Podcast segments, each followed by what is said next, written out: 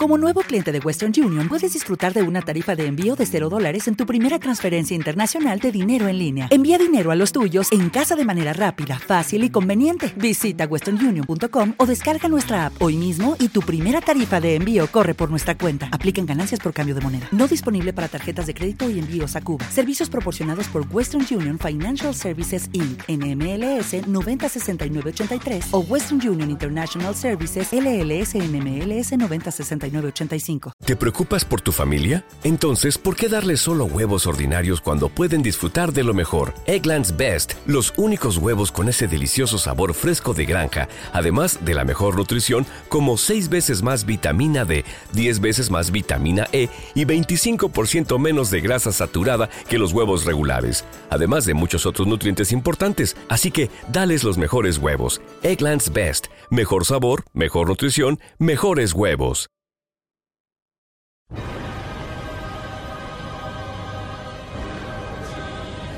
Bienvenidos a Cinesfera.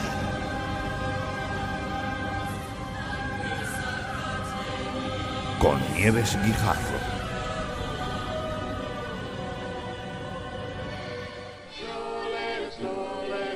Navidad en Los Ángeles. California. ¿Va a venir papá?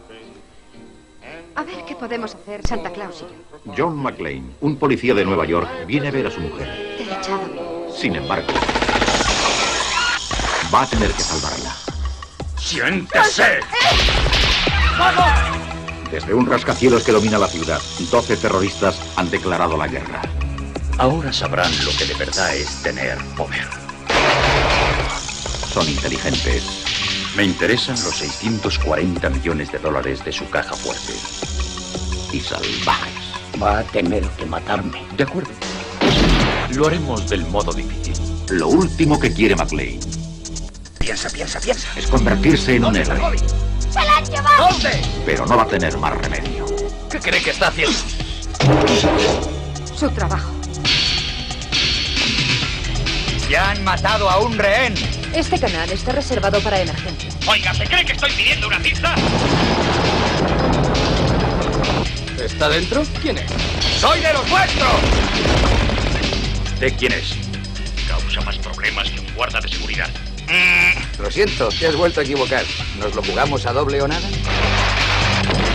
¿De verdad cree que tiene alguna oportunidad contra nosotros, vaquero? Yippee-ki-yee, hijo de... Pues no. Acaba de destruir un edificio. Óigame, yo estoy al mando. Pues tengo malas noticias. Desde aquí no parece que esté al mando de nada. Está solo y cansado. Y no ve que le hayamos servido de mucha ayuda. Oye, ¿cómo estás? Pues la verdad, preferiría estar en Filadelfia. ¡Quiero venganza! ¡La tendrás! Solo John puede cabrear así a una persona. Es fácil tratarle, Ven a la costa, estaremos juntos y haremos unas risas. pero es muy difícil matarle.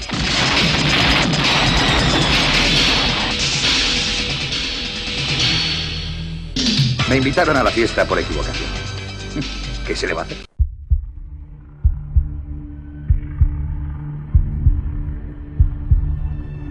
Muy buenas chicos y chicas, feliz día de pre Nochebuena, ya en nada están aquí las navidades y tal y como os prometí, tenemos algo muy especial para vosotros.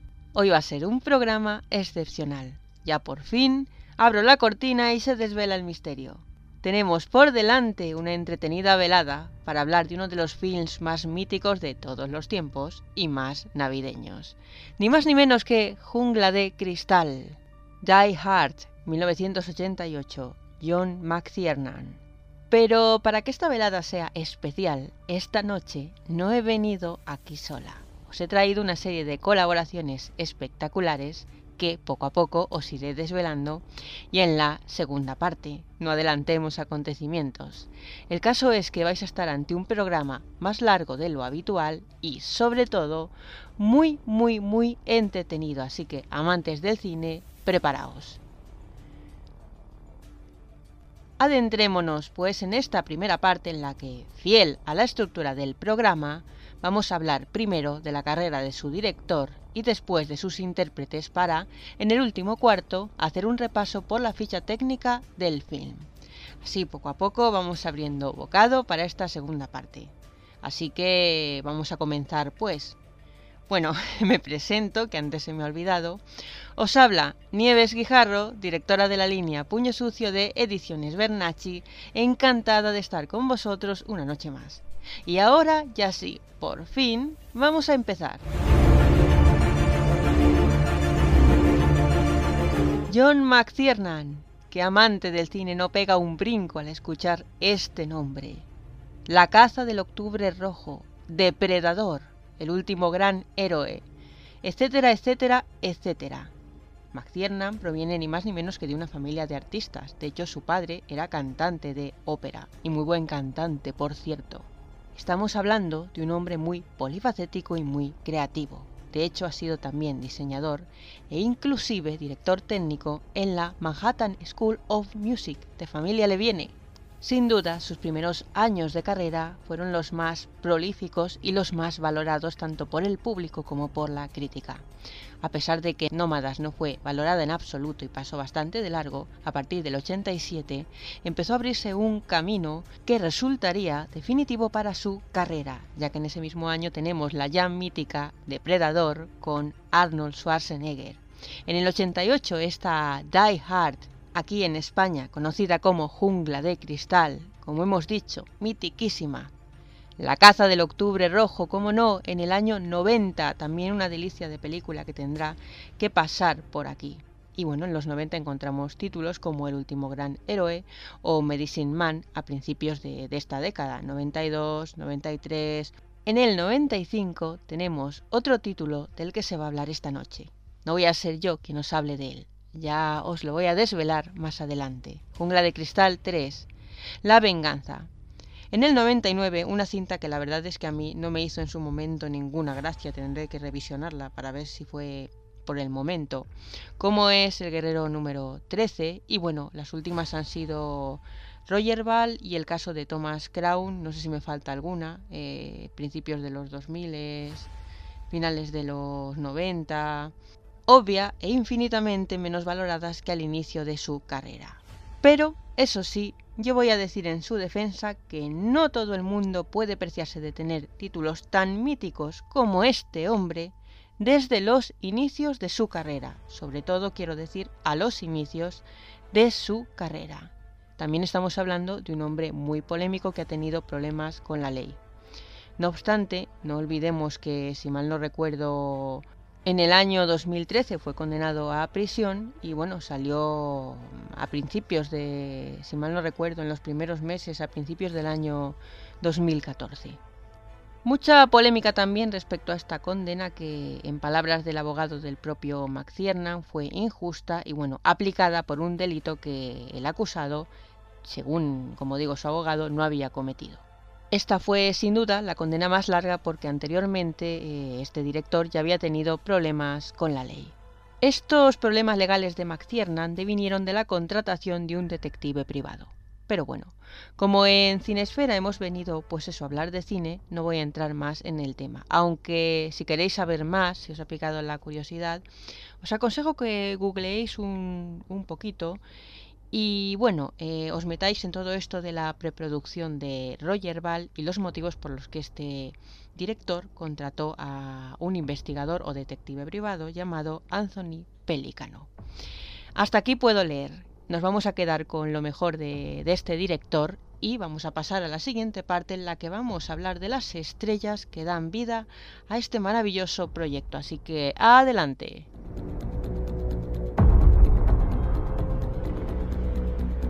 Bruce Willis, la estrella absoluta de esta estupenda y taquicárdica producción. De Bruce Willis nos voy a hablar mucho por una sencilla razón, y es que no quiero repetirme, y ya lo hice con motivo del programa dedicado a una de sus producciones, por cierto, menos conocidas, como es El color de la noche del año 1994, dirigida por Richard Rush. Todo un fracaso de taquilla con mayúsculas.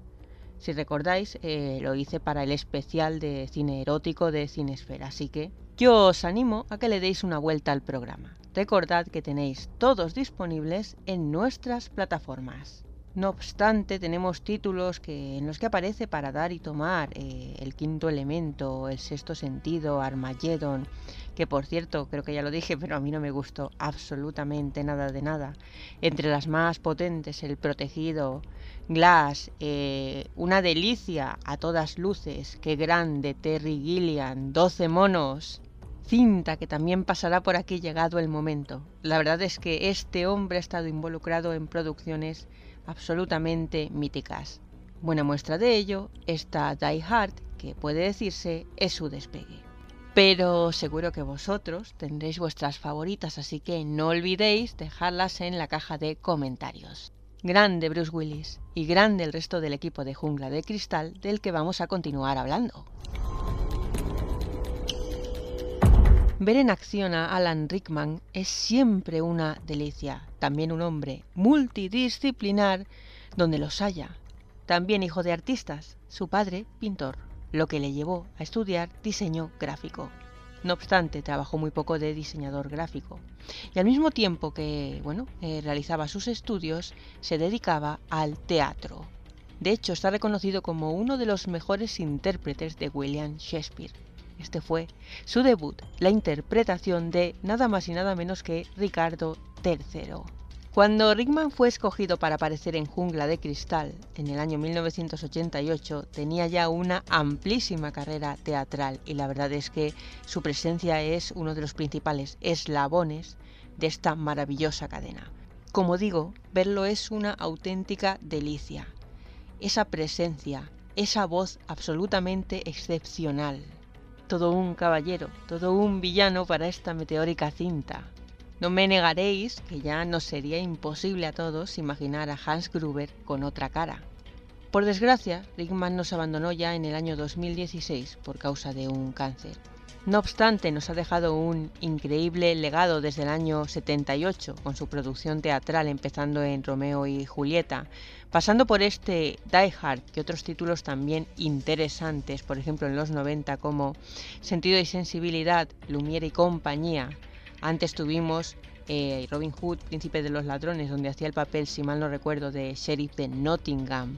En los 2000 ha trabajado muchísimo. Inolvidable en Harry Potter y la Piedra Filosofal, en Harry Potter y la Cámara Secreta, que podrán ser películas más o menos de vuestro agrado, pero la verdad es que tienen un reparto absolutamente excepcional. A mí me parecen, en lo personal, más allá de que la saga me guste o no, unas películas preciosas. Y bueno, no nos olvidemos tampoco de otros títulos que así al ir tan deprisa muchas veces se nos pasan por alto, como por ejemplo Love Actually del 2003 o Dogma en el año 99. También Héroes fuera de órbita en ese mismo año. Pues sí, todo un capo de la actuación Alan Rickman y me repito y me reitero con una voz absolutamente maravillosa.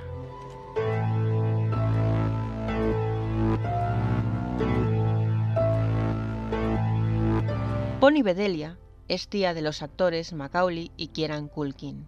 Estamos hablando de una actriz eminentemente televisiva a la que hemos podido ver desde finales de los años 60. La encontramos además en títulos que son ya míticos, que decir, Bonanza, eh, Salem Slot del año 1979, este Die Hard. Y no nos olvidemos tampoco de su trabajo junto a Harrison Ford en la película Presunto Inocente, basada en una novela del mismo título. No nos olvidemos tampoco, sobre todo para los fans más consumados del terror, de aquel famoso título que, bueno, nos encandiló a todos en el año 93, en aquel momento tenía yo 10 años, La tienda, una versión del libro de Stephen King, que, bueno, una versión muy televisiva, pero también muy disfrutable, dirigida por Fraser C. Heston, y no olvidemos tampoco su aparición en otras cintas como por ejemplo la segunda parte de esta franquicia, Jungla de Cristal 2. Eh, ha trabajado también con actrices como Sharon Stone en Gloria del año 99 de Sidney Lumet. Podemos encontrar también otros títulos como The Stranger del año 87 o Between Friends mucho antes en el 73. Y bueno, estamos hablando de una secundaria con buenos mimbres y una actuación aquí digna de alabar. Alexander Godunov es un bailarín y coreógrafo ruso que empezó también su carrera cinematográfica en los 80. No tiene muchos títulos, pero los que tiene son míticos. Entre ellos, Esta casa es una ruina del año 86, este Die Hard u otra en el año 94 como Un muchacho llamado Norte. Como os digo, no ha trabajado mucho porque lo suyo es más el baile que la interpretación. También es verdad que no le dio tiempo a trabajar mucho más porque en el 95 murió en su domicilio por causa del alcoholismo. Sin duda, una gran pérdida no solo a nivel personal, sino cinematográfico.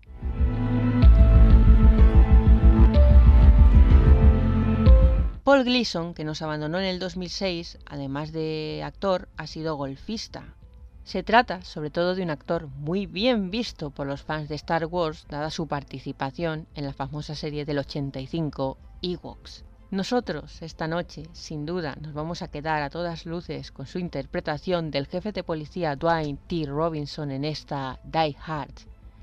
Pero por supuesto, no dejaremos de obviar sus apariciones en series de gran calado televisivo como por ejemplo El Club de los Cinco o Boy Meets World. Reginald Bell Johnson nos tiene acostumbrados a su rol como oficial de policía. Ha participado en muchísimas películas además de series de televisión. También ha participado con grandes como por ejemplo Christopher Walken. Imagino que recordaréis aquella famosa película de Deer Hunter en la que trabajó, como os digo, con, Walken en el año 78. Seguramente su debut. No nos olvidemos, por supuesto, de Ghostbuster, aunque aquí le teníamos en un papel pequeñito. Pero no nos olvidemos de una serie que fue la que, sin duda, le catapultó directamente a la fama. Estamos hablando de los años 90. Recuerdo además que esta serie, bueno, eh, se emitió, el primer capítulo fue en el año 89 y bueno, la emisión terminó en el año 98. No es otra que la serie Cosas de Casa conocida así en español como Cosas de Casa, e interpretaba el papel famoso de Carl Winslow.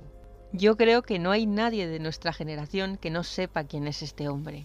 Y bueno, igualmente, aunque estas son las más famosas, pues cuenta con apariciones en otras producciones como por ejemplo Cocodrilo Dandy del 86 o la segunda parte de Jungla de Cristal en el año 90. También tiene más como por ejemplo Like Mike en el año 2002, ya un poquito más reciente. En televisión, pues bueno, aparte de este Family Matters, que antes no me salía el nombre, sí, en español Cosas de Casa, pero el título original era este, le hemos tenido en otras series como por ejemplo Pensiro o Brooklyn Nine-Nine, entre otras. Este actor tiene también una voz excepcional y ha hecho también trabajos de doblaje. Bueno, le tenemos como un secundario entrañable. Terminan por completar el reparto otros nombres como Andreas Winiewski, Clarence Gillard o Lorenzo Cazzi Alanza, entre otros. Encontramos otros nombres también poderosos en su ficha técnica, como por ejemplo la producción de Lawrence Gordon o el guion de Steven E. de Sousa, productor y director también estadounidense. Como ya sabemos, la cinta está basada en un libro titulado Nothing Lasts Forever. No tengo el gusto de conocer esta novela, aunque ahora más adelante os daré algunos apuntes, bueno, pues de, de expertos que sí que la conocen. Indispensable a todas luces hablar de la música de la que hablaremos, como siempre, al final de este especial. El montaje corrió a cargo de John F. Link y, por supuesto, hay un nombre que debemos obviar a todas luces, que es el del experto en fotografía Jan de Bond. De Jan de Bond os he hablado en Cinesfera en más de una ocasión porque ha trabajado junto a grandes directores. No nos olvidemos sobre todo de su trabajo junto a Paul Verhoeven. Si queréis escucharme hablar de Jan de Bond, podéis hacerlo, por ejemplo, en el programa dedicado a delicias turcas, que, al igual que el resto de programas de Cinesfera, podéis encontrar en todas nuestras plataformas. Pero sobre todo, tampoco olvidemos su trabajo junto a directores ya consagrados como por ejemplo Ridley Scott, Michael Chapman o el conocidísimo también Joel Schumacher, entre otros. Y bueno, que antes de terminar, tampoco se me olvide mencionar su faceta como director y como productor. Bueno, pues ahí lo tenemos, Jan de Bond. Si queréis más información, como os he dicho, ya sabéis dónde tenéis que buscar.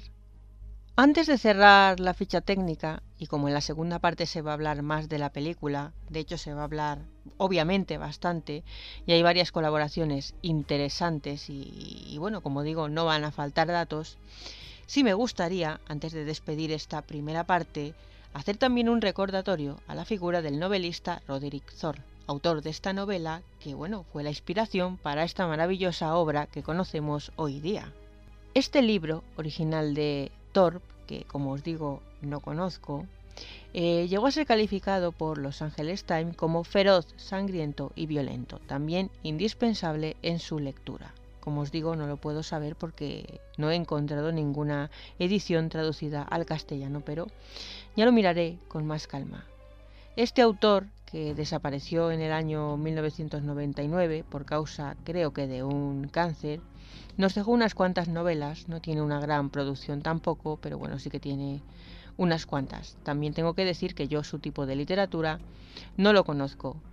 Pero parece ser que en los años 70 y 80 pues fue bastante popular. Y con este dato ya sí, ya doy por cerrada esta sección dedicada a la ficha técnica y otros datos. Y bueno, como os digo ya de lo que viene siendo el libro visto por expertos, os hablaré un poquito en la segunda parte cuando os vaya a hablar de la película.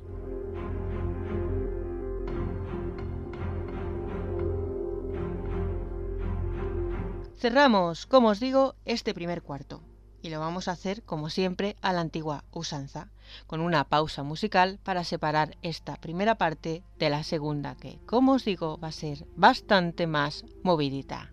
Aprovechando las épocas en las que estamos, esta pausa musical que os voy a traer hoy va a ser un poquito más navideña. Ya sabéis que, bueno, en Cinesfera viene siendo habitual escuchar la banda sonora al final del programa, que sí, que hoy también lo vamos a hacer, pero como os digo, como es una situación extraordinaria, os voy a dejar con este Let It Snow de Baum Monroe, perteneciente a la soundtrack original del film. Como veis va a ser una pausa muy cortita, pero no os preocupéis que en breve estaremos aquí con esta segunda parte.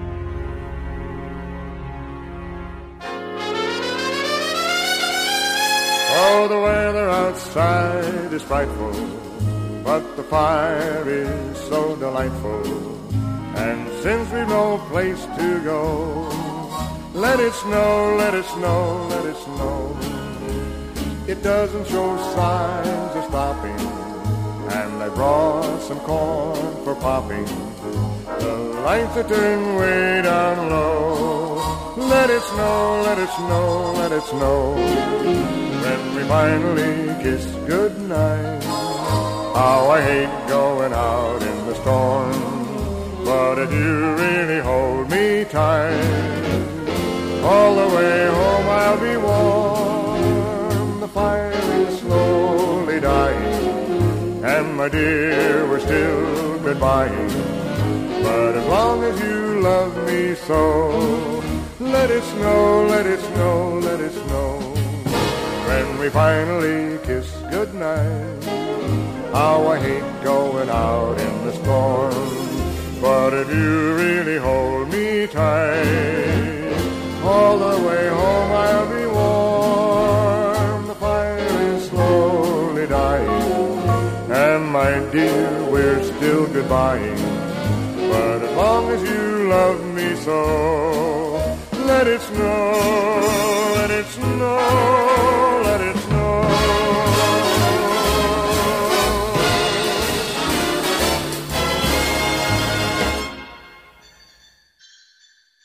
Estás escuchando Radio Trovador.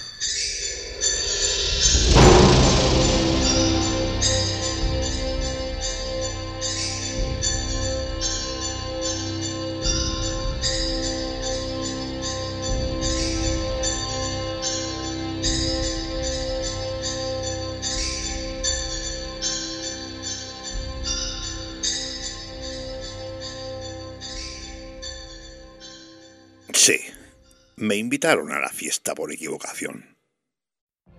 What if you could have a career where the opportunities are as vast as our nation, where it's not about mission statements, but a shared mission.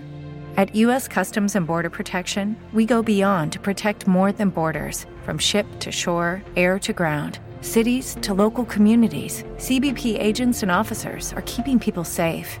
Join U.S. Customs and Border Protection and go beyond for something far greater than yourself. Learn more at cbp.gov/careers. No lo sabía.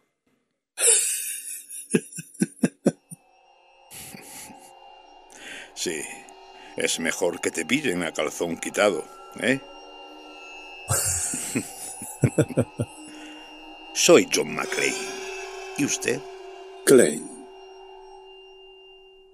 Bill Klein. Judy was boring. Hello. Then Judy discovered ChumbaCasino.com. It's my little escape. Now Judy's the life of the party. Oh, baby, Mama's bringing home the bacon. Whoa, take it easy, Judy. The Chumba life is for everybody. So go to ChumbaCasino.com and play over 100 casino style games. Join today and play for free for your chance to redeem some serious prizes. ChumbaCasino.com. No purchase necessary. Void where prohibited by law. 18 plus terms and conditions apply. See website for details. Lucky Land Casino asking people what's the weirdest place you've gotten lucky? Lucky? In line at the deli, I guess? Aha, in my dentist's office. More than once, actually. Do I have to say? Yes, you do. In the car before my kids' PTA meeting. Really? Yes. Excuse me, what's the weirdest place you've gotten lucky? I never win and tell. Well, there you have it. You can get lucky anywhere playing at LuckyLandSlots.com. Play for free right now. Are you feeling lucky? No purchase necessary. Void where prohibited by law. 18 plus. Terms and conditions apply. See website for details. ¿Sabe tirar, Bill? Pasé un fin de semana en un campamento. ¿Conoce ese juego donde las pistolas disparan pinturas?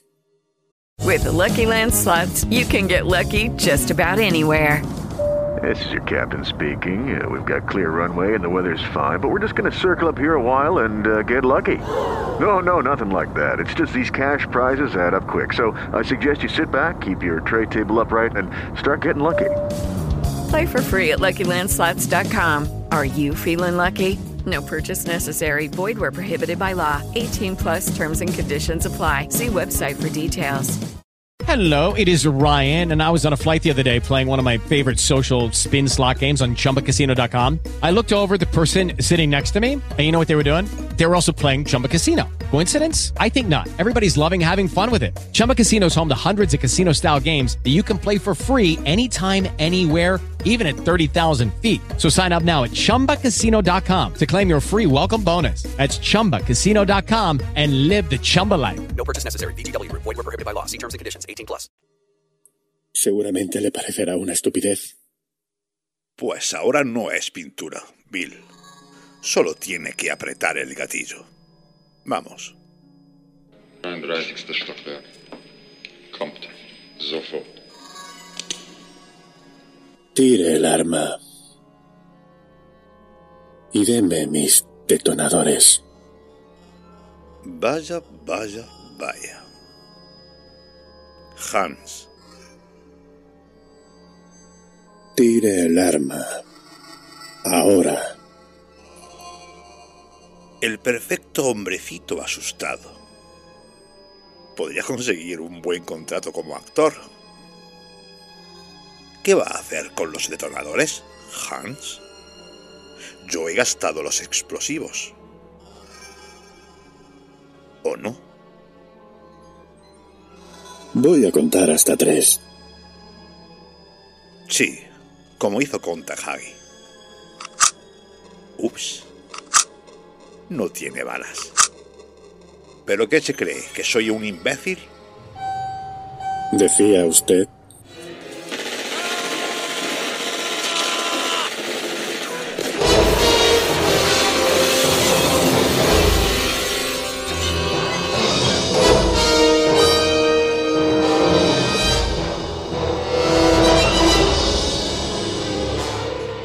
Radio Trovador.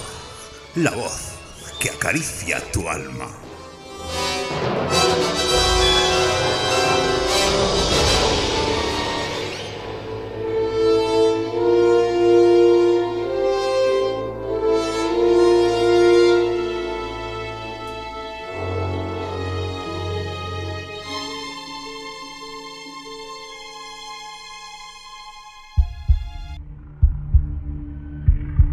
Ya os dije que este iba a ser un programa lleno de sorpresas. Quiero agradecer a mis compañeros Tony López y Rafael Linden por esta maravillosa cuña, que bueno, puede considerarse una, una reinterpretación muy bien hecha. Se lo agradezco de verdad. Y bueno, como os decía, la estructura de esta segunda parte va a ser la siguiente.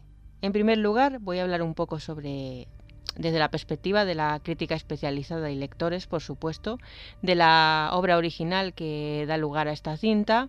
Después voy a opinar acerca de la película y luego os iré presentando, por riguroso orden de llegada, los audios de todos los colaboradores y colaboradoras ¿eh?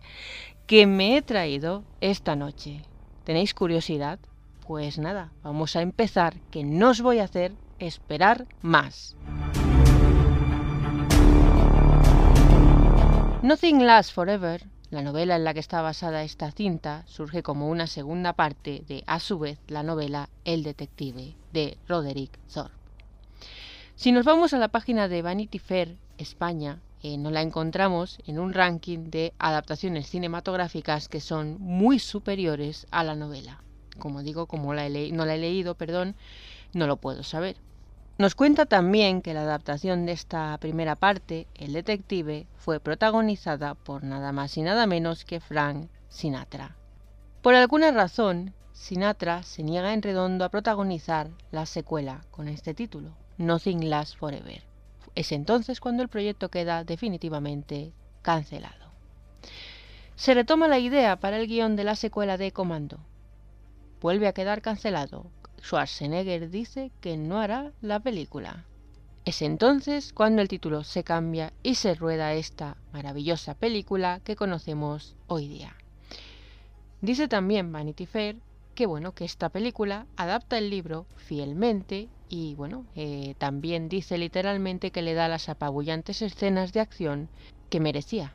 Desde luego, si el libro es igual que la película, debe ser buenísimo aunque como os digo, en este ranking por lo menos nos dejan claro que la película es todavía muy superior a la novela original.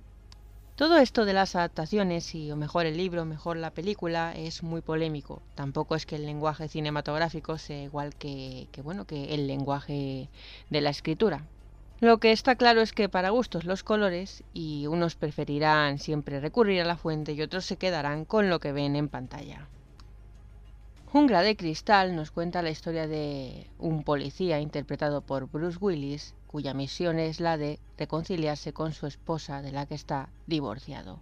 Es por ello que decide visitar la ciudad de Los Ángeles.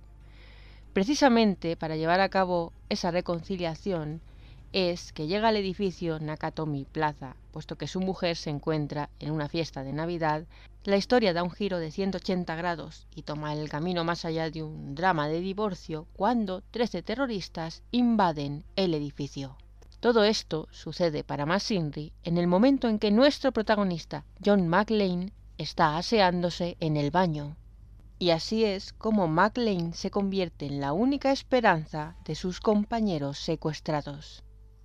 No nos vamos a engañar, Obviamente, el principal propósito de Die Hard es el de entretener.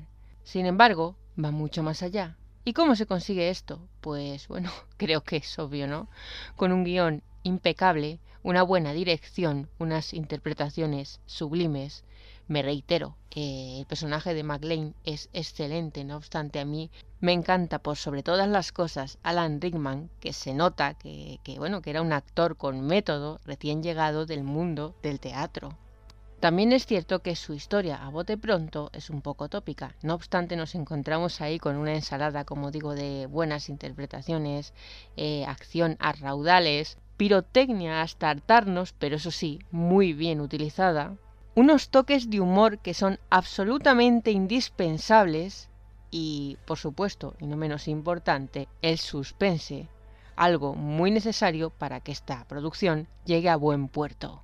Por cierto, tampoco nos olvidemos que, no lo he dicho antes, pero recordemos que esta cinta tiene cinco nominaciones a los Oscars en el campo de los logros técnicos.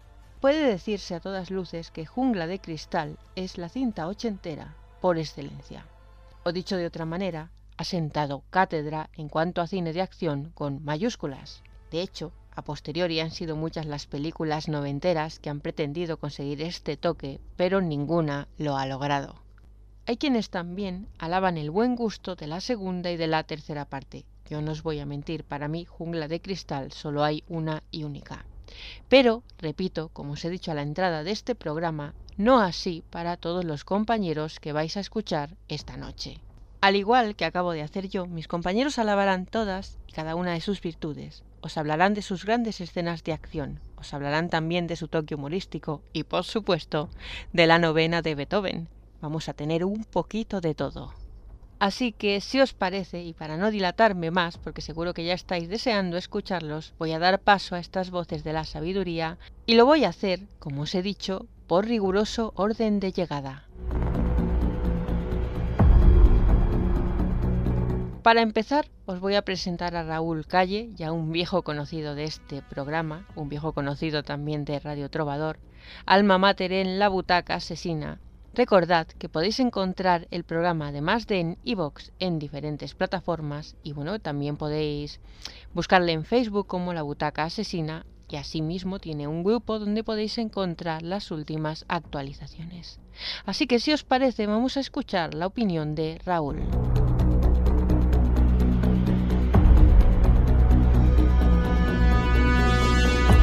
Hola, bienvenidos a la Butaca Asesina. Bueno, soy Raúl y quisiera comentar un poquito lo que me parece la película La Jungla de Cristal, Die Heart. Bueno, eh, se me ha habido el cachondeo con, con, nosotros los españoles por haberla llamado La Jungla de Cristal, pero es que se ve que el traductor ese día, lo de duro de matar, no le va muy, bien la cosa y prefiero ponerle La Jungla de Cristal y algo que se ha hecho muy nuestro y, le tenemos mucho cariño. John McTiernan vino de las de Rodalla Depredador, otro clásico de la ciencia ficción y acción, y se encontró con esta película que iba a ser la segunda parte de aquella película de Arnold Schwarzenegger, Schwarzenegger, con perdón, que era eh, Comando. Imaginaros, en vez de de Bruce Willis, Arnold Schwarzenegger, o, como se dijo ese día, también podría haber sido Frank Sinatra. Cualquiera de las dos opciones hubieran sido horribles. Bueno, para nosotros los fans de la acción, tener a Arnold eh, tirando a hostias un edificio entero hubiera morado. Pero bueno, es que cogieron a Bruce Willis y con Bruce Willis ya nos ganó el corazón y sobre todo aquí interpretando a John McClane, que es un personaje clásico de su filmografía y también de nuestros corazones. Porque, a ver, esta película se podía haber dirigido en verano, podía haber sido en Pascua, pero decidieron hacerla en Navidades. Con villancicos y polvo blanco, ya sabemos por qué digo eso, eran los 80 y aquí la gente le daba todo. Eh, villancicos, polvorones, fiesta de empresa y tal fiesta de, empresa fue en Nakatomi Plaza que llegaron los terroristas y encontraron a John, eh, John McClane entre los invitados y ahí se libre la de Dios. Eh, el cine de acción tiene muy pocos clásicos el cine de terror es un, es un género ya sentado, pero el cine de acción, como así como espectáculo, tiene muy pocos clásicos. Y esta es una película deliciosa que cada vez que la ves se te pasa volando. Tiene ideas muy buenas, que es un placer verla. Es una de esas películas que digo que, entra muy bien y se disfruta. Para hacer un programa es perfecto. Y, para mí, tiene dándose momentos increíbles, dando personajes icónicos, tienen Aquí al Alan Rickman haciendo de uno de los villanos que está increíble. Sinceramente, mí un clásico de cine de acción. Es una película que entra muy bien, que es muy disfrutable y que gana por los años. Seguida por una, por una serie de películas, le gusten o no gusten, pero siempre quedará en la primera parte que es una obra maestra del cine de acción para siempre y siempre será. Y muchas gracias por invitarme para dar mi comentario. Adiós.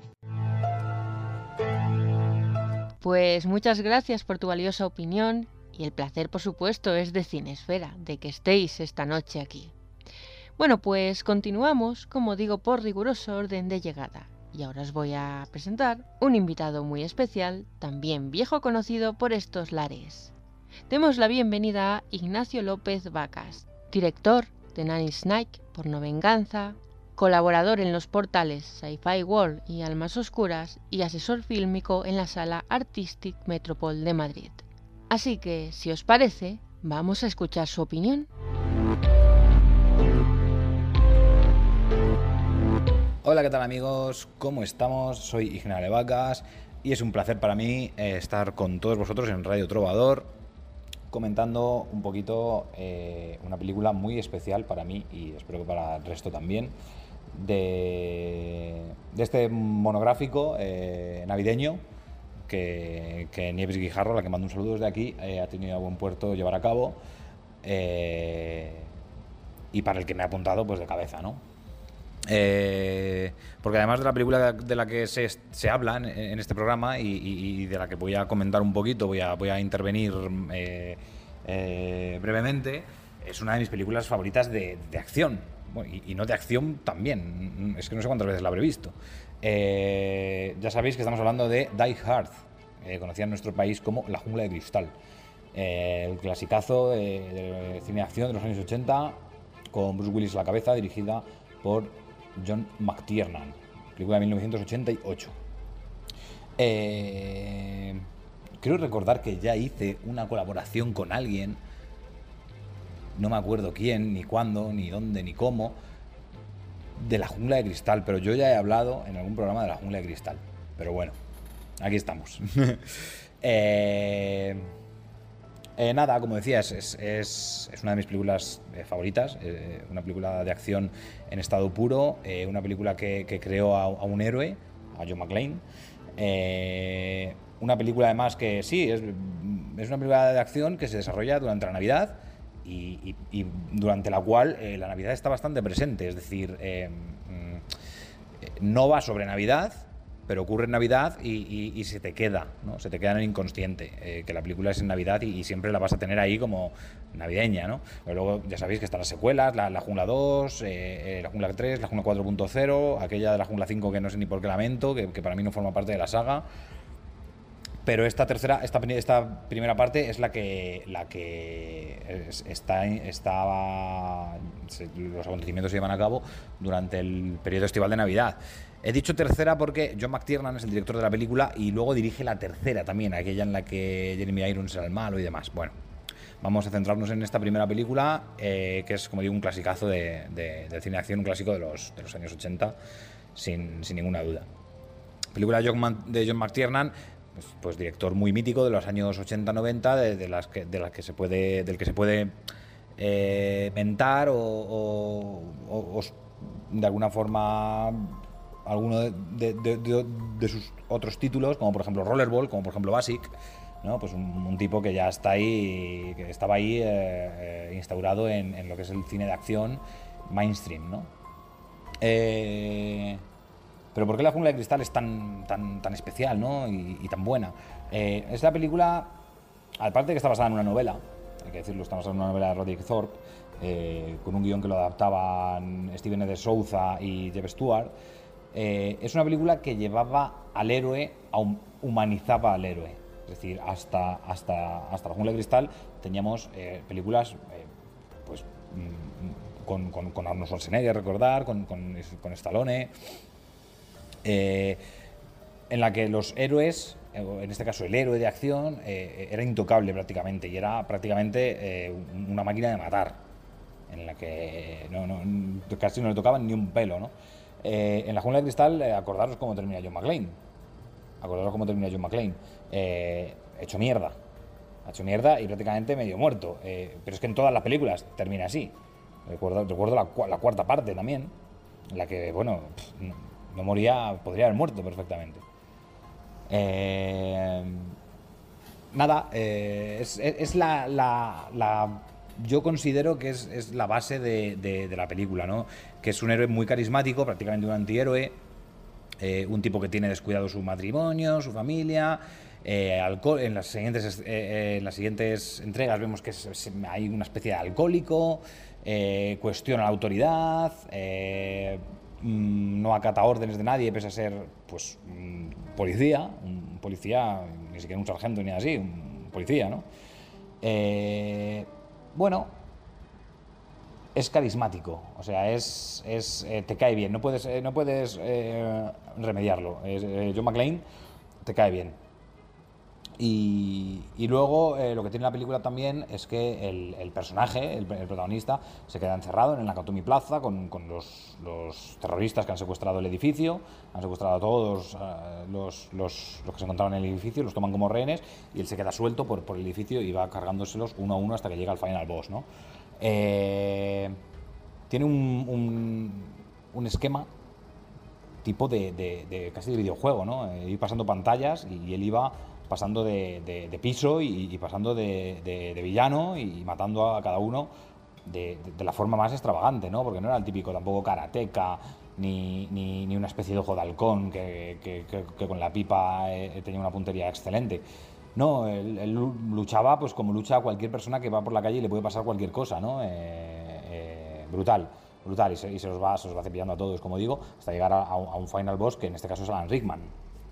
Me acuerdo que me acuerdo del nombre del personaje Hans Gruber, el, terrorista líder de, la banda y eh, que todo el mundo lo conoce por ser Severus Snape, el profesor de de la franquicia de Harry Potter y bueno, lo entiendo, no, no me parece mal, pero para mí siempre será Hans Gruber, para mí siempre será el malo de Die Hard, ¿no? Alan Rickman.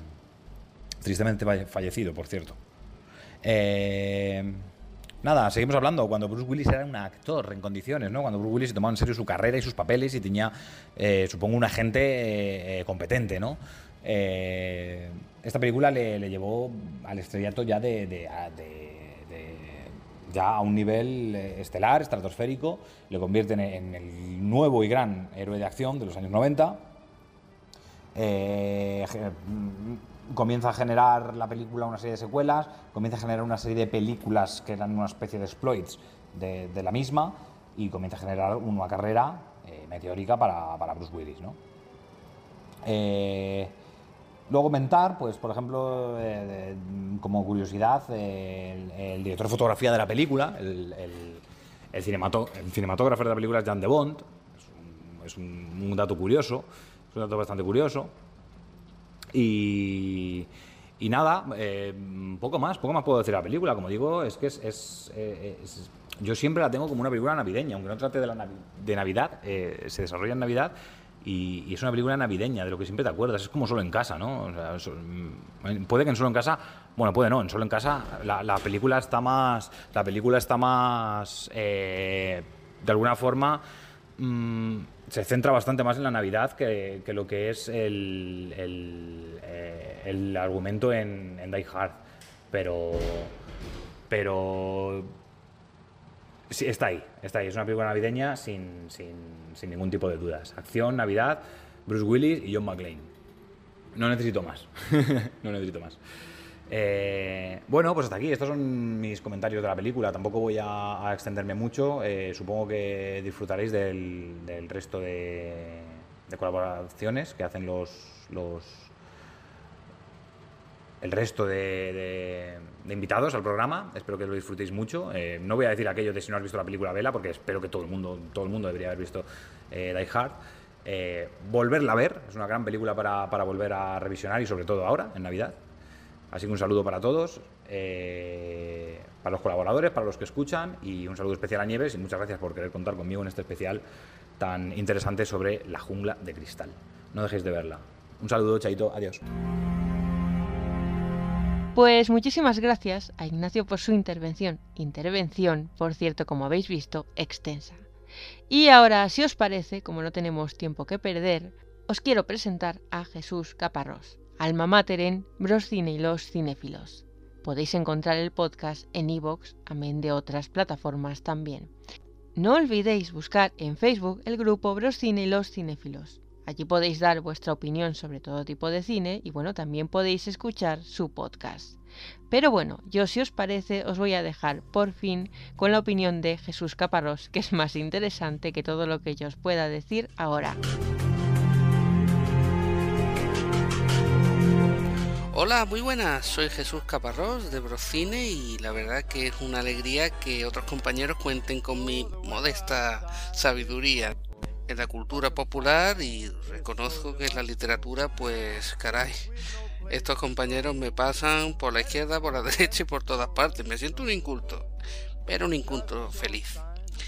La cuestión es que esta película me gustaría hablar, curiosamente, ya que hablamos de literatura, de un libro que sí he leído, y es el de Roderick Thorpe, que se llama Nothing Lasts Forever, eh, quiere decir eh, nada dura para siempre, y que fue en el que se basan para hacer esta magnífica película de John McTiernan, que vamos, tuvo una epifanía maravillosa durante los 80, que es la que muchos consideran, y yo incluido, la película de acción perfecta. La jungla de cristal, eh, Die Hard en versión original, Duro de matar en Hispanoamérica. Curiosamente, esta novela eh, no está traducida al español, cosa que sí lo está la anterior del mismo autor, de Roderick Thorpe, donde recogía las aventuras del detective Leland y que en este segundo libro en el que ya me refiero, pues nos cuenta ya su andanza de mayor, ya el hombre tiene una edad y tal, y cambia cositas, ¿no? Con respecto a la película, y es que eh, la realidad, él es un hombre ya mayor, no un detective cuarentón que adicto a las resacas, como John McClane, y bien, lo que va es a ver a la hija cuando pasa la movida del edificio. No recuerdo ahora mismo el nombre, pero lo que es la base de la película es muy muy parecida.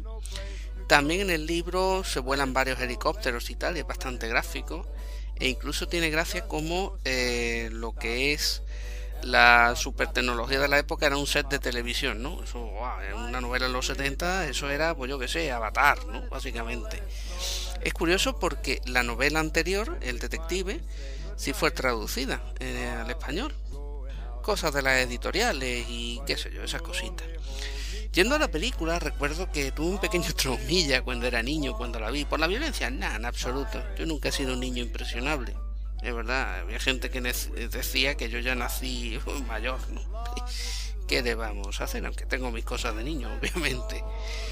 Y recuerdo que esa cinta la estaba viendo con mi familia y tal, y me tuve que ir a dormir, porque era un chico, no sé lo que pasaba, si había colegio, no, no me acuerdo exactamente. Fue hace ya bastante tiempo.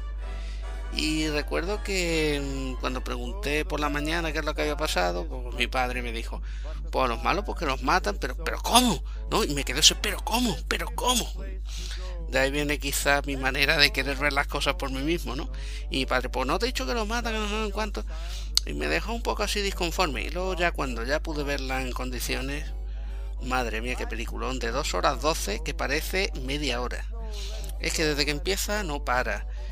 Em, en fin, en los puntos de la novela hay bastantes, como el que intenta negociar y tal. Creo que lo de Nakatomi se lo sacaron un poco de la manga. Era más una empresa tejana de petróleo, tenía bastante más sentido. La novela, por la época que era y tal. Aquí me tiene el tema del Nakatomi. Y el final es verdad que la novela un poquito más triste que el de esta cinta, ¿no? Pero yendo a la cinta, es que poco se puede añadir. llega este señor aquí, se lía el follón, se encuentra un villanazo, que en la novela la verdad que el villano, pues sí, Tony el Rojo, pero poco más, o sea, entender, ¿no? Que son alemanes de Europa del Este y tal, tema del comunismo.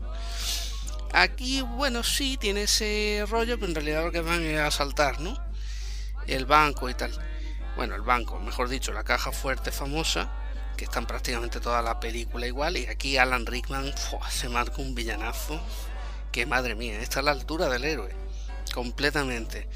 El pobre nos dejó hace un par de años. Y tiene una película muy destacable que se llama Ojos desde el cielo. Que habla del tema de los drones y tal. Y él nada más que sale en una habitación vestido de militar. Eh, confrontándose con Tonya Helen Mirren. Cuidado. Que aquí son dos, super dos con algún actor así más, pero vaya, eh, el tío está sensacional en esa cinta, como todo lo que hizo, ¿no? Lamentablemente, pero bueno. Nos pudo dejar además un excelente villano dentro de la historia del cine, ¿no? Del cine de acción, no sé qué, nada, no, del cine. Y luego las escenas imaginativas que tiene de acción y tal, que son soberbias. Es que desde que empieza con el primer tipo que mata. Luego está por allí también un actor como punto curioso, Wilhelm von Homburg, que es el que luego interpreta a Vigo, la foto de los Cárpatos. En fin, está este hombre que mataba en todas las películas, este hombre que es oriental y tal, al Leung. También se acaba de relucir al sargento Powell, que era Reginald Bell Johnson. sobre todo un actor conocido por comedia, por la serie Family Matters, que aquí en España se conoció como Cosas de Casa, y fue divertidísima. Y lo que menos le importaba a uno era la etnia ni nada, sino lo que le pasaba a esta familia, las cosillas. Y por supuesto, qué decir de Bruce Willis. Es que, vamos, un actor que sobre todo era conocido en televisión y que a partir de esta película pues da el salto al estrellato más absoluto, sobre todo durante los años 90, parte de los 2000. hace un personaje pues con carisma, sin vergonzón, que a la hora de la verdad pues aprieta y lo pasa mal, ¿no? Porque esta es una de las grandes virtudes que tiene este personaje.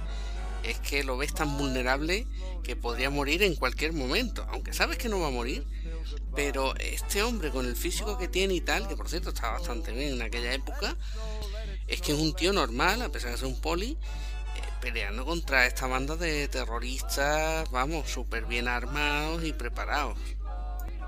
En fin, una odisea de acción de principio a fin dentro de un edificio que luego fue fotocopiada por películas, algunas que están muy bien, como Alerta Máxima, por ejemplo, con Steven Seagal cuando era actor de acción y no lo que es a día de hoy. Y luego la serie B, vamos, ha repetido el esquema hasta la saciedad. ¿no?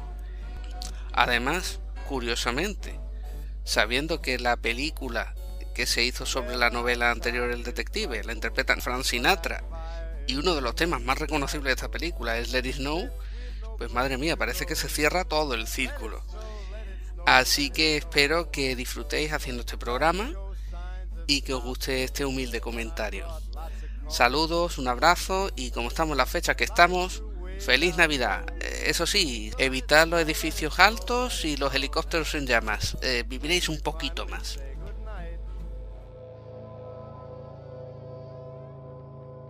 Pues muchas gracias Jesús por tu sabio consejo. Lo seguiremos. Yo por lo menos lo seguiré. Un placer haberte tenido aquí con nosotros. Recordad, los cine y los cinéfilos. Y ahora para continuar voy a presentar a otro compañero al que también conocéis muy bien por estos lares. Me refiero ni más ni menos que a Carlos Cubo, La Hora Cinéfaga. Podcast que podéis encontrar en las mejores plataformas, Evox, Spreaker, Apple Podcast, pero lo mejor es que os dirijáis en Facebook a la página de La Hora Cinefaga y allí podréis disfrutar, bueno, pues de todo su contenido y conocer a todos sus colaboradores. Por cierto, que no se me olvide mencionar su colaboración también en la web Almas Oscuras, ya que Carlos es parte de esta web. Así que, si os parece, os voy a dejar con Carlos Cubo, que no ha venido solo a hablar de esta película, sino de la franquicia completa. Adelante.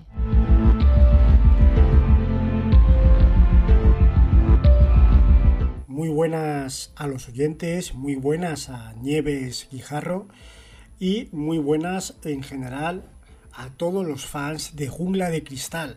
Os habla Carlos Cubo del podcast La Hora Cinéfaga o también me podréis conocer de la web de cine de terror Almas Oscuras y os voy a dar en este audio que le prometí a Nieves, aunque me ha costado, siento Nieves si, si he tardado más de la cuenta, pero no, no me da la vida, me ha costado, pero ya lo tengo aquí.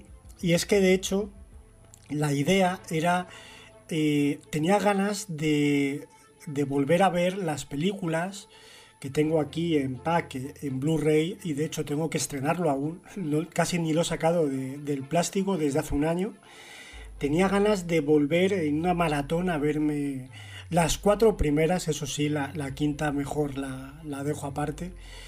Y digo, bueno, ya cuando vea al menos eh, la primera, pues la tengo más fresca y hago el, y hago el audio, pero es que como digo, no, no me he dado tiempo, así que al final digo, mira, tengo que hacer el audio ya ah, y ya la veré, que lo voy a hacer, que lo voy a hacer. Antes de que termine el 2021 voy a hacerme esa maratón. A ver, Jungla de Cristal, siendo como soy un eh, enamorado, un apasionado de la acción, del género de acción, sobre todo del género de acción ochentero y de parte de los 90, eh, Jungla de Cristal obviamente está en mi top. Es una de mis pelis de cabecera, eh, bueno, ya no solo dentro del género, sino en general. Es una peli que me encanta. Eh, mi primera experiencia con Jungla de Cristal me cuesta recordar a la verdad, porque mezclo, yo, en aquellos años me, mezclaba mucho, fíjate que luego no tienen nada que ver, pero yo en mi mente infantil preadolescente mezclaba siempre jungla de cristal y arma letal. Era algo muy extraño. Siempre la mezclaba, ¿no? Cuando todavía también mezclaba actores, mezclaba Bruce Willis con Mel Gibson eh, con tantos otros, ¿no? Con Kevin Costner y no sé cuáles eran los otros que por ahí mezclaba. Bueno, luego ya con el tiempo, cuando ya fui viendo las pelis más, pues y fue entendiendo mejor todo, ya obviamente sabía que era Jungla de Cristal y que era Alma Letal y tantas otras. Eh, de Cristal yo juraría que la vi pues teniendo, no sé, 10, 11, 12 años por ahí, que era cuando me empecé, me empezó a flipar el cine en general y el cine de acción sobre todo. Y eh, bueno, pues, fíjate que mi primera experiencia con la película también es verdad que a esas edades es complicado basarte en un criterio, ¿no? pero yo recuerdo que, que, al principio no me gustaba tanto como otras. Yo, por ejemplo, aquellos años ya tenía en un podio películas de Schwarzenegger como El último gran héroe, eh, Desafío Total, Terminator, sí, sí, con 11, 12 años, aquellos años ve veíamos sin problemas esas películas, cosa que Robocop, por ejemplo, cosa que, que hoy en día parece que se intenta apartar ¿no? a los chavalines de estas cosas que son muy violentas, tal. Y, no, pasa nada, he crecido perfectamente. Lo importante es, y no digo algo más sobre el tema, solo hago este comentario, lo importante yo creo que es tener eh, ahí a unos, unos, padres o tutores eh, que, que, que, sean eh, responsables educando a sus hijos, le expliquen las cosas y ya está, ¿no? Me parece muy absurdo la sobreprotección actual que hay sobre que vean esto o no lo otro. Eh, ya te digo, nosotros en aquellos años teníamos a Robocop como nuestro superhéroe favorito, como ahora tienen los chavalines, pues a Iron Man. Para nosotros era Robocop y Robocop ya sabemos todos lo que es, ¿no? Es una peli eh, muy potente, con mucha carnicería y muy dura, ¿no? Eh, pero eran otros tiempos y como el cristal sigue siendo también una peli violenta, una peli de acción para mayores de edad, pero que eh, en el cole no la damos otra cosa cuando salió Jungla de Cristal. Yo no la, obviamente no, no, la vi en el cine porque era muy pequeño, pero ya la vi más adelante. Pues creo que fue en televisión, no fue ni siquiera en videoclub, fue ya en un pase televisivo. Eso sí, luego ya más tarde ya primero la tuve grabada, de esto que, que la tenía grabada, de cuando la pasaban en la tele que cortaban los anuncios, y ya más tarde la tuve en, en DVD. Y ahora ya en el pack en Blu-ray. Pues me flipaba, pero no era. Al principio no, no me flipaba tanto como otras, ya digo como Depredador, Último Gran Héroe, Desafío Total, Contacto Sangriento. Eh, no, no, no, me, no me flipaba tanto. Eh, pero luego con el tiempo, cuando la volví a ver, que fue a raíz de, y aquí es cuando voy a meter, eh, saltándome la segunda, que bueno, tampoco me voy a meter mucho con ella, diré que, que, no está mal, pero que creo que está un par de escalones por debajo de la 1 y la que voy a hablar ahora, que es la 3 que es mi favorita de la saga. Sí, sí, incluso visto hoy en día sigue siendo mi favorita un pelín, solo un pelín por encima de la 1. Y puede que aquí, aparte de que me parece una gran peli de acción a todos los niveles, puede que aquí tenga algo que ver el valor nostálgico, y me explico. Y Jungla de Cristal 3 es la, bueno, la única no, eh, la 3 y la 4 luego también la vi en el cine. Eh, es la, primera peli de, la saga que, pude ver ya por edad también en, el cine. Y además pues guardo el recuerdo de, haberla visto con, mi padre. Eh, y que lo pasamos muy bien, vamos, nos reímos, disfrutamos muchísimo con la peli. Y que luego cuando salió en el videoclub fui corriendo a alquilarla, cuando salió a la venta la, la compré, de hecho te tengo ahí dos ediciones iguales compradas y bueno, eh, es una peli que yo creo que coge muy bien la, esencia de, la primera, pese a que, que lo lleva a, un terreno, vamos, mucho mayor. Eh, se está, bueno, es que en realidad la, la, única película de la saga que, que tiene sentido el título, Jungla de Cristal ya sabemos, el título que le pusimos aquí en España, claro, porque en realidad es Die Hard. Eh, pero eh, lo de Jungla de Cristal solo tenía sentido con la, primera, luego ya poco, poca historia tiene, ¿no? El tema ese, pero, pero bueno, aquí se tituló Jungla, la Jungla 3, La Venganza, creo. Y bueno, me, lo pasé pipa y ya McLean ahí es estrella total, eh, su chascarrillo los lleva al límite, tiene, aparte de, de, buena acción, tiene momentos muy graciosos y la, eh, la buddy movie que crea con, con, el personaje de Samuel L. Jackson, que ya por aquel entonces me flipaba con, con su personaje de Pulp Fiction y que había visto poco antes, creo pues eh, era, era un disfrute total.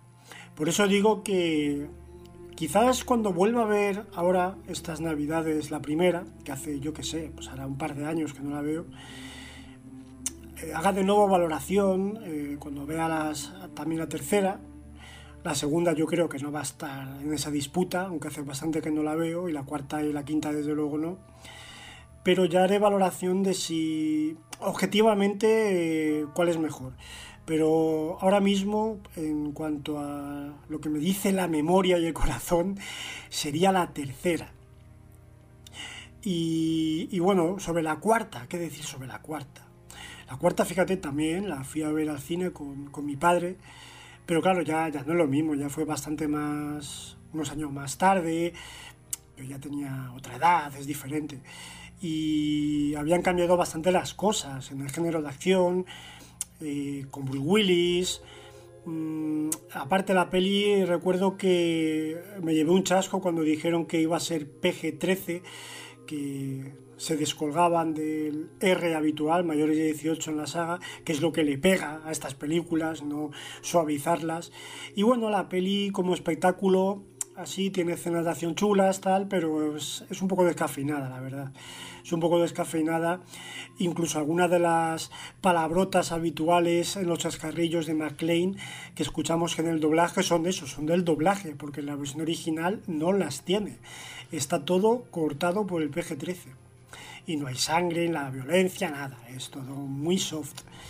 Y ya la quinta, que sinceramente no recuerdo si era R o no, pero la quinta es un desaguisado total. El personaje este que hace de, del hijo de McLean que se encuentra en Rusia y no, no tiene, tiene carisma cero, la acción es patatera y incluso por momentos la peli se me hizo aburrida y ya Bruce Willis está en ese momento ahí de su carrera en el que estaba a un paso de empezar con los directos a vídeos estos que hace como churros ahora para, no sé si tiene problemas de hacienda o, o algo así, pero que no para de sacar churrillos por ahí. Bueno, pero Bruce Willis ha sido un grande, eso sí, eso no se lo va a quitar nadie y por muchos churros que ahora se van a quedar sus grandes pelis ahí y entre esas grandes pelis en los top está Jungla de Cristal 1 y Jungla de Cristal 3. Y nada amigos, eh, esto ha sido mi, repaso entre la nostalgia y el objetivo de, la saga. Eh, bueno, Nieves me, me pidió la, opinión de de Cristal la primera, yo me he extendido aquí con la saga y espero que, os haya gustado. Y nada, Nieves, eh, feliz Navidad para todos y próspero 2022 que esperemos que sea mejor que el 2021 y que el 2020. Chao.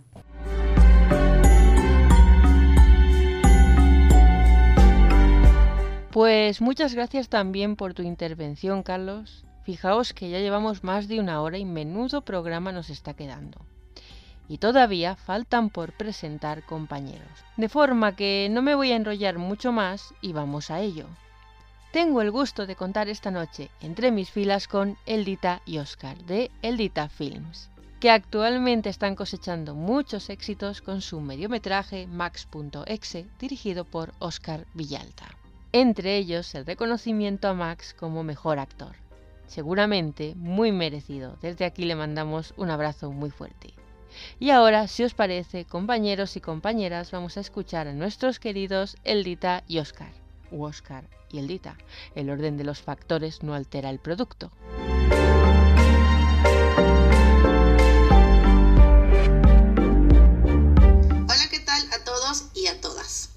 Lupita y Oscar y hoy les vamos a hablar sobre la película La jungla de cristal de 1988 dirigida por John McTiernan y protagonizada por Bruce Willis. Bueno, pues ahí tenemos la historia de un policía de Nueva York que viaja a Los Ángeles eh, por Navidad para visitar a su mujer, en la que, eh, con la que está en trámite de divorcio y para pasar las fiestas con su familia.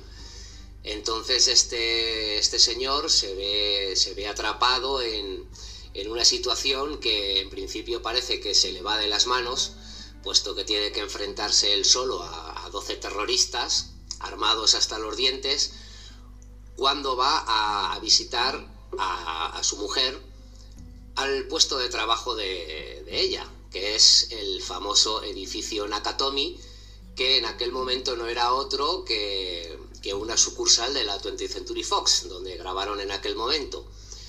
Pues la película es, partiendo de esta premisa, es toda una, una locura, tiene una acción desbordada como no se había visto antes en, en pantalla, y bueno, pues prácticamente es donde Bruce Willis dio su do de pecho y, y saltó al, al, estrellato completo con, con, esta, con esta historia que además tiene la particularidad de, de haberle gustado a, a, todo el público en, en masa en general, ¿verdad?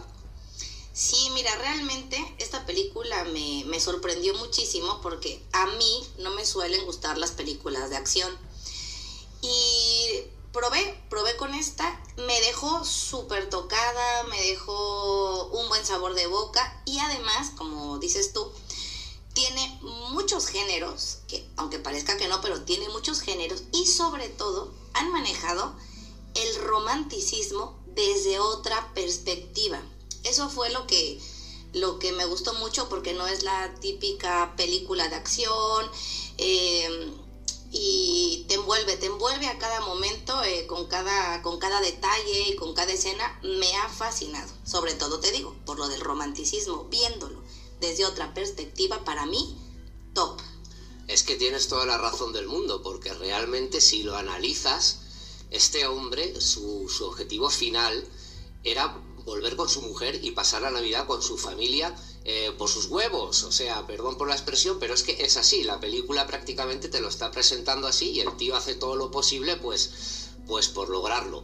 Se lleva por delante toda, toda esa gente y bueno, y, nos, nos, enseña un, montón, como tú dices, de, de detalles. Esa, por ejemplo, esa, esa faceta de, de, de guasón, de, de socarrón aprovechando cada momento para hablar consigo mismo, como si tuviera alguien más para huir de su soledad, o, o el hecho de, de, que el guionista lo dejara descalzo toda la película. Son detalles impresionantes, ¿no? No, y además, ¿sabes qué? Tiene momentos en donde juega con la mente del espectador, aunque parezca que no, pero es así, hay, un, hay una escena en donde él está completamente herido, que ahora que hablas que estaba todo el tiempo descalzo, se corta los pies, y le habla al policía, ¿no? Que lo estaba ayudando desde, desde abajo del edificio, y le dice que ya no puede más, que le diga a su mujer, que lo perdone, y es un momento tan crítico en donde como espectador tú dices, este hombre va a morir, ya no puede más. Pero de repente eh, se le viene una gran idea a la cabeza, se le sube la adrenalina y te da una lección de vida, porque siempre todo humano puede más, o sea, siempre puede seguir adelante, pase lo que pase, y él con, con, su pensamiento positivo y con el amor que le tenía a su mujer, porque realmente la síntesis es que él iba a conseguir a su mujer, solo que se vio envuelto en una serie de situaciones que no se lo esperaba, ¿no? Eso me gustó mucho, eh, tiene lecciones de vida, tiene eh, escenas maravillosas en donde te pone los pelos de punta y a la vez eh, te emocionas, lloras, ríes. O sea que es una película de acción para mí muy completa y ahora mismo creo que es mi única película de acción favorita. Toma ya, para, para, que veas. Ahí está, ya está. Pues yo quiero recalcar también que uno de, uno de los puntos fuertes que ayudaron a, a este gigantesco éxito fue la elección de los secundarios unos secundarios de, de lujo, verdaderamente carismáticos.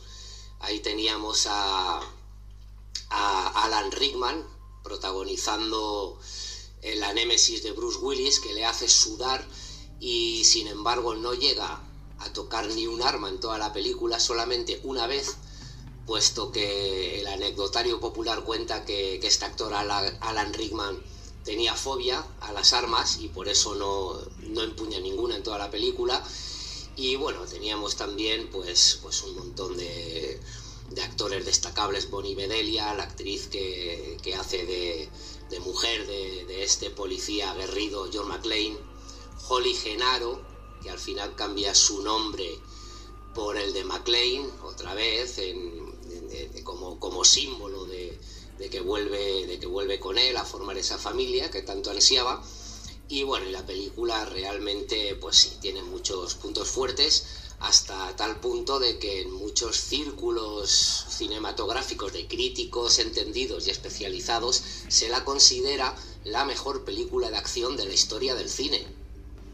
La verdad que, como, como te, vuelvo a redundar, me quedé impresionada y sí, sobre los actores, aunque Bruce Willis sea el protagonista, todos tienen un papel súper importante, incluso eh, todos parecen protagonistas, o sea, se comieron la pantalla todos, hasta los extras, vamos.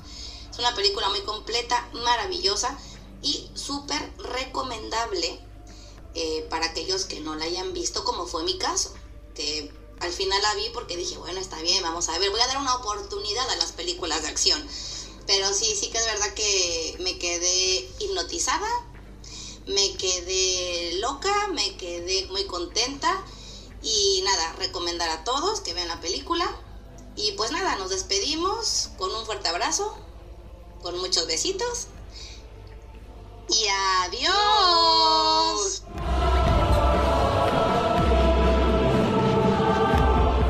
Pues muchas gracias a nuestros queridos Eldita y Oscar. Y antes se me olvidó deciroslo, podéis entrar en su grupo de Facebook Cineway y allí podéis estar al tanto de las últimas noticias cinematográficas y bueno, de lo que ellos nos quieran contar. Así que no os olvidéis. Y continuamos con este pedazo de programa que nos está quedando esta noche porque no hemos terminado aquí. Tenemos todavía dos suculentos platos para terminar con honores este especial navideño. Primero, no necesita presentación, porque por estos lares es más que conocido, más que bien recibido y bueno, esta es su casa.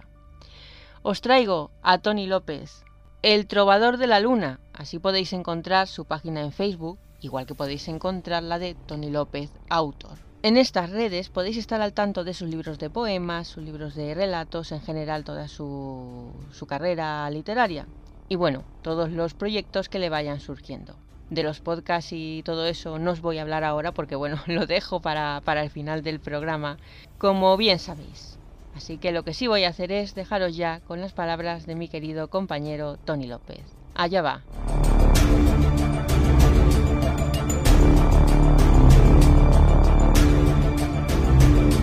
Buenas noches, chicos y chicas. Soy Tony López y es para mí un honor estar en Finesfera otra vez y compartir espacio con grandes amantes del cine. Hoy hablamos de Viejar, o como se conoció en España, Jungla de Cristal, con un genial Bruce Willis como actor principal en el papel de John McClane. Descubrí esta película después de jugar al videojuego, por lo que la trama de explosivos y detonadores, terroristas y un superpolicía llamado John McClane se me hizo previsible y descubrí lo que fue el primer spoiler en mi vida. Bromas aparte, quisiera centrar mi participación en uno de los llamados agujeros de guion que tiene la peli, que hace muy poco leí sobre ello. Siempre me pregunté cómo John McClane supo desde el primer momento que algo escondía Hans Gruber, el personaje interpretado por Alan Rickman el líder de los terroristas del Nakatomi Plaza, se presenta ante John como un rehén más. Pero no consigue engañarle. McLean es un gran policía, probablemente sea el mejor, pero en ningún momento se muestra cómo supo que le estaban haciendo la 314. Bien, pues, según ha explicado Steven Edward de Souza, guionista, la clave está en el reloj de Hans. Parece ser que en la sala de montaje nos dejaron sin una escena clave para entender dicha escena, valga la redundancia. Originalmente, los terroristas se bajan del camión, la cámara se eleva, los ves en un círculo y Hans dice, sincronicen sus relojes. Todos ponían sus brazos en un círculo con la cámara moviéndose hacia abajo, y todos tenían el mismo reloj, un Tag Heuer, un reloj suizo que no está precisamente accesible para todos los bolsillos. Bien, ¿cuál fue la pretensión en el montaje? Cuando McLean mata al primer tipo bajando las escaleras, revisa el cadáver y mira su identificación. Sin embargo, existe una toma más larga, donde se queda observando su reloj. Bien, al tipo le quita, el, le quita un cigarrillo, tabaco gratis. Luego mira el reloj y todo hace presagiar que también se lo va a robar. Cada vez que mata a uno, nota que todos tienen el mismo reloj. De esta manera, cuando John le ofrece el cigarrillo a Hans, ve el reloj. Si os dais cuenta, la mirada de Bruce Willis está fija en la mano de Alan Rickman. Y así es como sabe que es uno de ellos. La escena de los relojes fue eliminada del montaje final porque entraba en conflicto con el plan de los terroristas de escapar en ambulancia. La idea del escape surgió al final del rodaje, por lo que, además de no estar en el guion original, tampoco había ambulancia alguna en la escena de la sincronización. Según Souza, John McTiernan, el director de la película, le pidió al montador que cortase tan pronto como apareciese el camión para que no se notase que no hay ninguna ambulancia. Ahora, sin la escena de sincronicen sus relojes, todas esas veces en las que John McClane mira a las muñecas de los terroristas, no tiene sentido. Se pone una vez más de manifiesto la importancia del montaje y como un simple corte en una escena puede cambiar y dar todo un nuevo sentido a la película. Pues bien, querida Nieves, queridos oyentes, esta es mi pequeña aportación. Nuevamente quiero mandar un saludo a nuestros oyentes de Radio Trovador, a nuestros seguidores eh, en Cinesfera en podcast y a ti Nieves darte las gracias por haberme tenido en cuenta para este programa especial de este grandísimo Cinesfera que semana tras semana, día tras día, mejora como el buen vino. Un beso muy grande y hablamos pronto. Chao, chao. Pues muchísimas gracias Tony por este dato tan curioso. Una gran aportación y bueno, ya que lo dice, también lo voy a decir yo. Seguidnos en la página de Facebook de Radio Trovador. También podéis seguirnos en, en Instagram y estar al tanto de nuestra programación. Muy bien dicho, Tony, muy bien dicho. Y ya sí, eh, a punto estamos de acabar el programa. Entramos en la recta final y bueno, os traigo una última contribución para poner la guinda a este pastel que la verdad esta noche ha sido perfecto. Está aquí, en Cinesfera, también un viejo conocido por estos lares, Rafael Lindem, director de Ediciones Bernacci. Podéis buscarlo en la web www.edicionesbernacci, también donde prefiráis, en Twitter, en Facebook o en Instagram. O también podéis seguir su trabajo literario y sus colaboraciones en su página de Facebook, Rafael Lindem. Que tampoco se me olvide deciros que podéis buscar el grupo de Facebook Agora Bernacci y bueno, allí podéis encontrar entradas de todo tipo que tienen que ver, lógicamente, con la literatura. Así que si sois amantes de los libros, pues ya lo tenéis a vuestra disposición. Y sin más dilación, ahora ya sí voy a dar paso a la palabra de Rafael.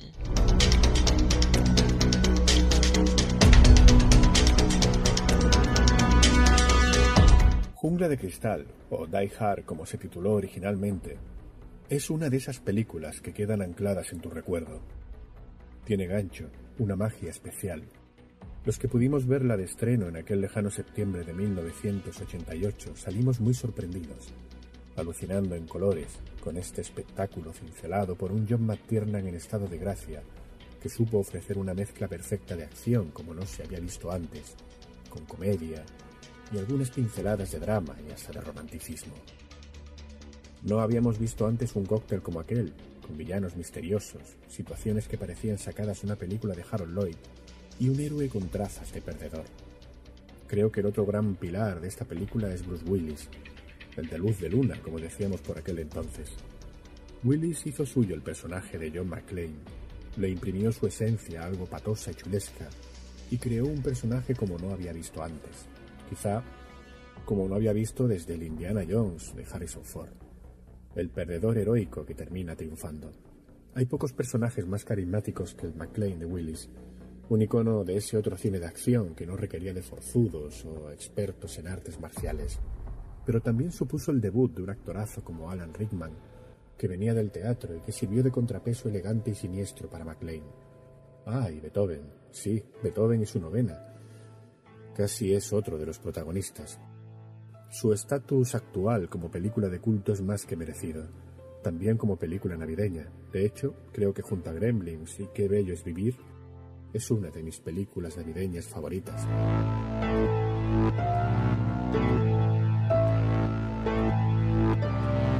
Pues muchas gracias Rafa por tu estupenda contribución, la última de la noche, que yo creo que ya está bien porque hemos tenido bastante y además muy bueno.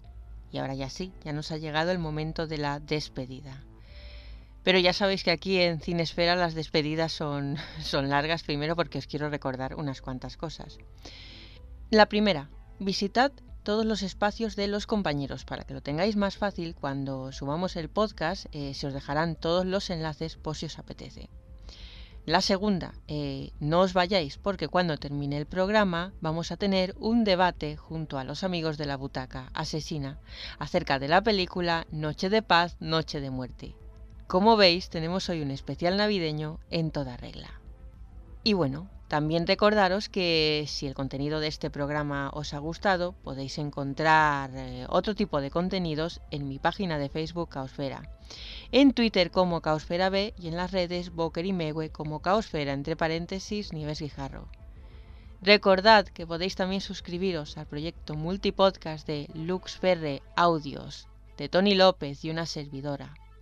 Cuatro podcasts para cuatro estados de ánimo diferentes, martes de terror, el grimorio de las almas condenadas, Esfera y momentos eróticos dos rombos.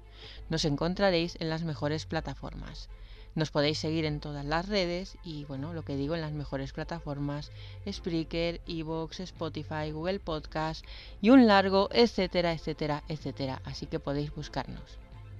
Y como siempre, para llevar a cabo la despedida de este programa, os voy a dejar con un extracto de la banda sonora de Die Hard.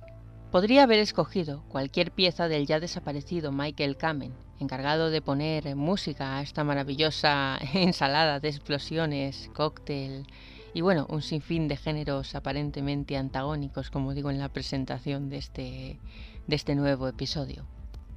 Kamen, a quien recordaremos por su trabajo junto a John Waters y sus contribuciones, por ejemplo en la franquicia también muy famosa Arma Letal. No obstante, estoy tan absolutamente de acuerdo con el último comentario que, que hemos tenido, el de Rafael, con esa omnipresencia de la novena sinfonía de Beethoven, que bueno, es la composición que he escogido para que terminemos esta noche. Espero que hayáis disfrutado con este especial navideño de Cinesfera, ya hasta el año que viene. Y bueno, como no nos vamos a ver hasta enero, eh, os quiero desear desde aquí una feliz entrada de año, unas muy felices navidades y ya de paso enviaros un abrazo. Pero no dejéis de escuchar Cinesfera, que ya sabéis que podéis disfrutar todos los programas en nuestras plataformas. Ahora sí, nos vemos muy próximamente.